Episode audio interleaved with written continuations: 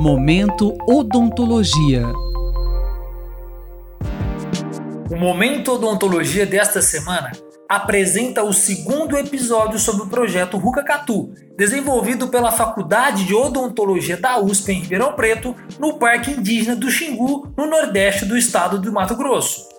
Nessa segunda parte, o seu coordenador Wilson Mestriner Jr., professor da Faculdade de Odontologia, nos conta como é o ensino num local sem estrutura para atendimento odontológico e qual o modelo pedagógico usado.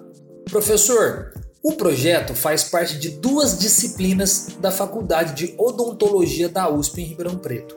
Quais são e como são divididas? A primeira disciplina ela tem por título Atenção à Saúde Bucal em Populações Indígenas 1, que é a parte teórica, e a segunda, o mesmo nome, mas parte 2, que diz respeito à parte prática.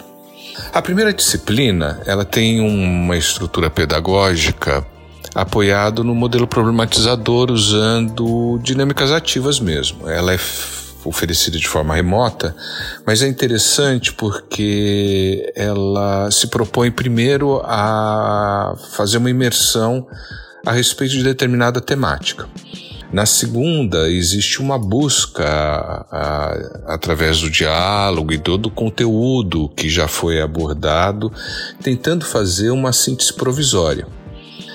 Posteriormente, os estudantes vão fazer uma busca em outros referenciais, estejam eles na web, estejam eles em literatura científica, estejam eles em, em qualquer tipo de, não só informação, mas publicação mesmo.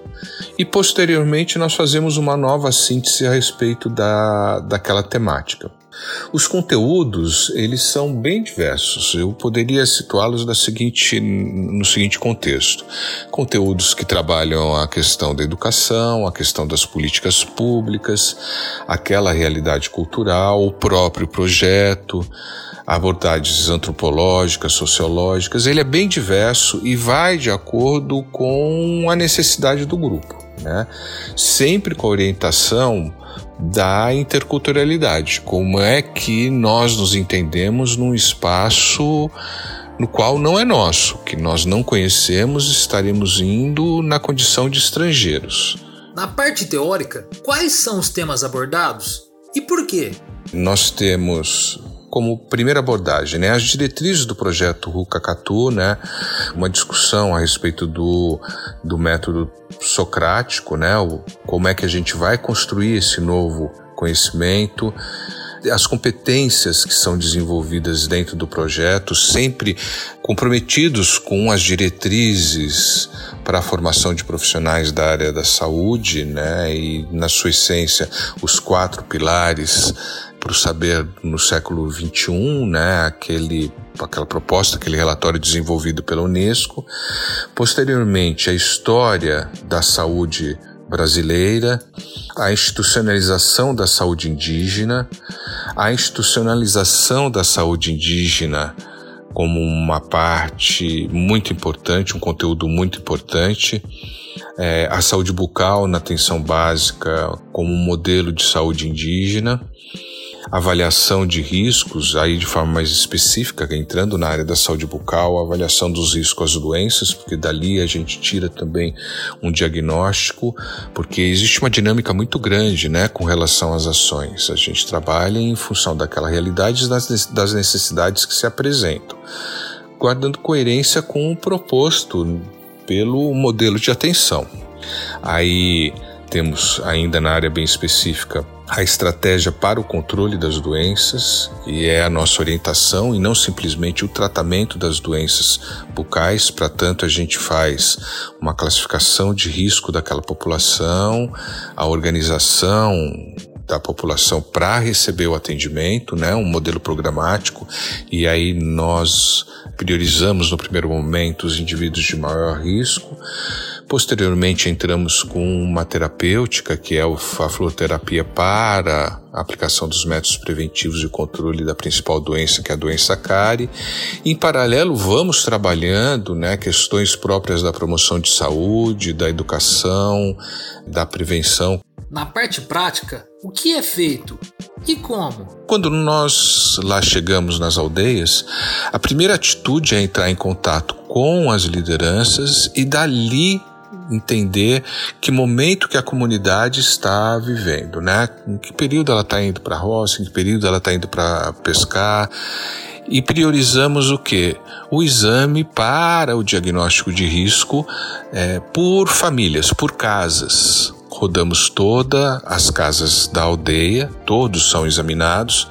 Dali tiramos, como foi dito, a prioridade, os indivíduos de maior risco, lógico, ante, antes do maior risco, as urgências e emergências, mas atendemos a todos que estão presentes na aldeia naquele momento.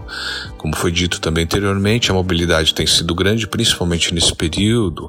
Muitos saem para a cidade, retornam, mas a gente sempre visa atender a todos.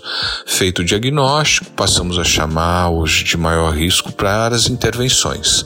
E ali fazemos o tratamento restaurador traumático né, com o uso de um material muito importante, interessante, que é o ionômero de vidro, que estabiliza, né, a gente faz uma adequação do meio bucal, a gente paralisa o desenvolvimento da atividade da doença cárie.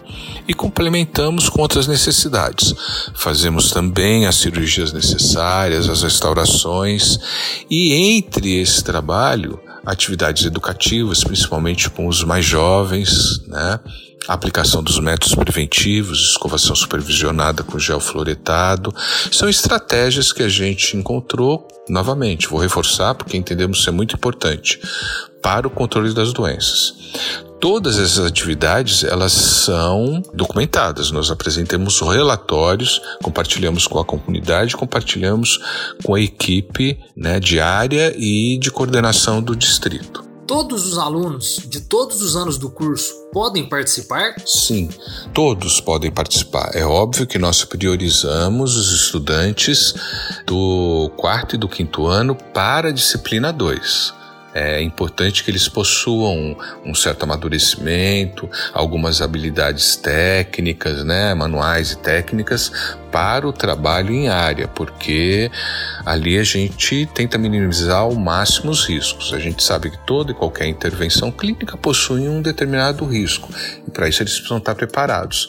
Mas o projeto, é, a disciplina 1, ela está aberta a todos os anos. Então nós temos alunos do primeiro ao quinto ano participando da disciplina 1 e um detalhe interessante, importante a se colocar, é que a seleção para a disciplina 2 ela é feita pelos próprios estudantes. Né? Não é a coordenação que faz, é óbvio, a coordenação tem um papel muito importante no sentido da avaliação, no sentido de esclarecer como esse processo de amadurecimento ocorre, mas o que nós temos é que os próprios estudantes são capazes de compreender quem está no momento correto para cursar a disciplina 2 e, consequentemente, ir para o trabalho lá no Parque Indígena do Xingu.